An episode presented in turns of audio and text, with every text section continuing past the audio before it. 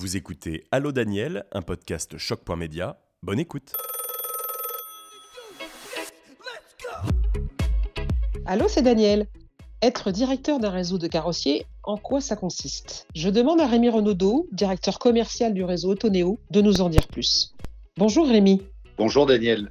Quelles sont les compétences clés nécessaires pour gérer le poste de directeur commercial? Alors comme ça, j'en verrai deux. Euh, la première, c'est qu'on est en fait la voix des carrossiers et de nos adhérents auprès de tous nos partenaires. Donc il faut qu'on les écoute. Euh, Aujourd'hui, on sait que tous les carrossiers font face à des défis importants. Euh, L'après-Covid a été compliqué. Il y a, des hausses générales de coûts qui impactent fortement les exploitations. Donc, bah, il faut qu'on soit proche de nos carrossiers et qu'on puisse transmettre à nos apporteurs d'affaires euh, leurs, di- leurs difficultés et qu'elles soient prises en compte.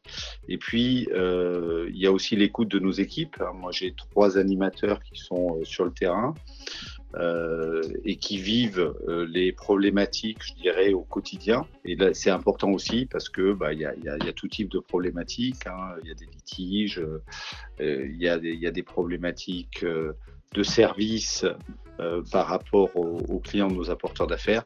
Et donc, euh, c'est important aussi d'avoir cette écoute, euh, euh, je dirais, permanente de mes équipes terrain.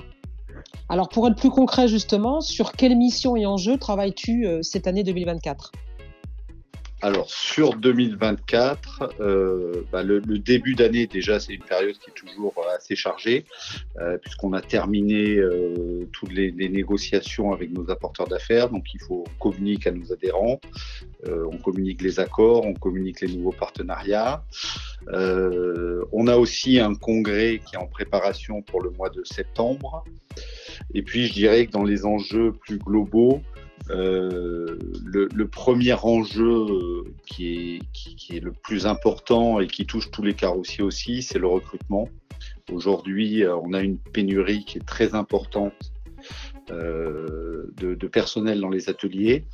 Et donc, euh, bah, cette problématique, on la traite au niveau Tonéo, mais surtout, on a décidé de la traiter euh, au niveau de la FRCI, euh, en travaillant bah, avec vous, avec, euh, avec Choc en particulier, euh, Choc Média, Choc Emploi, euh, pour mettre en place, euh, pour valoriser le métier et puis mettre en place des, euh, des, des annonces et, et- et aider nos carrossiers à recruter parce que je crois qu'aujourd'hui, c'est vraiment la problématique principale des carrossiers. Comment vois-tu la place de la femme dans la filière mobilité? Alors déjà, ce qu'on constate, moi ce que je constate, c'est que les femmes qui sont dans la filière réussissent, euh, réussissent très bien.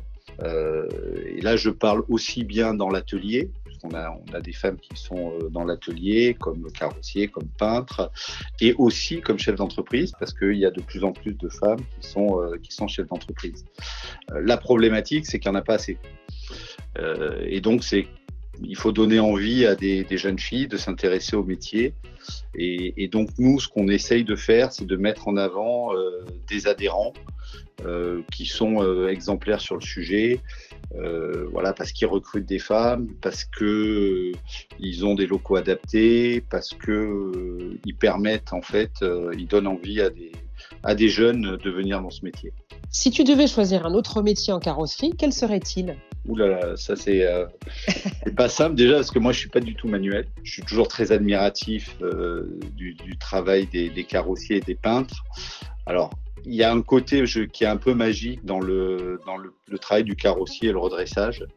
Quand on voit l'état des voitures quand elles arrivent et, et comment elles ressortent, euh, c'est presque miraculeux. Mais si je devais choisir, je pense que je serais plutôt peintre euh, pour le côté euh, pour le côté artistique. Euh, Aujourd'hui, on a des, des couleurs en plus qui sont de plus en plus euh, complexes. Il y a une attention au détail dans la finition qui est importante. Donc, je me verrais plus comme peintre euh, que comme carrossier. Enfin Rémi, que dirais-tu à un ou une jeune pour définir les trois forces de cette filière? Alors, euh, première chose, c'est une filière qui déjà, euh, bon, c'est une filière évidemment qui est manuelle. Euh, c'est un métier manuel, mais, mais c'est aussi très technologique. Et puis il y a, y a, ce côté, ce côté artistique. C'est une filière qui allie quand même beaucoup de, beaucoup de choses. La deuxième force, c'est qu'elle est au cœur des enjeux de notre société et en particulier bah, tout ce qui concerne la, RSE. Euh, il y a des problématiques de consommation d'énergie, il y a des problématiques de traitement des déchets, euh, on réutilise de plus en plus des pièces de réemploi. Euh, voilà, donc, donc on est vraiment au cœur des problématiques RSE de, la société. Et puis le troisième, bah, c'est qu'il y a du travail. C'est que aujourd'hui, un jeune qui est intéressé par le métier, bah, il va trouver du travail, il va pouvoir évoluer. Euh, il va peut-être même demain être son propre patron et être chef d'entreprise. Nous, aujourd'hui, dans le réseau Tonéo, la plupart euh, des, des, chefs d'entreprise sont issus de l'atelier. Donc euh, c'est un métier qui permet euh, bah, de démarrer dans l'atelier, puis d'y rester, euh, d'évoluer, éventuellement de, finir à, la tête de la carrosserie. Et eh oui, ce sont plutôt des bonnes nouvelles à l'heure actuelle, en effet. merci Rémi d'avoir répondu à mes questions. Merci Daniel, à bientôt. Merci d'avoir écouté ce podcast Choc.media. Retrouvez toute l'actualité de la carrosserie sur le site et les réseaux sociaux de Choc et sur votre plateforme de podcast préférée. À bientôt.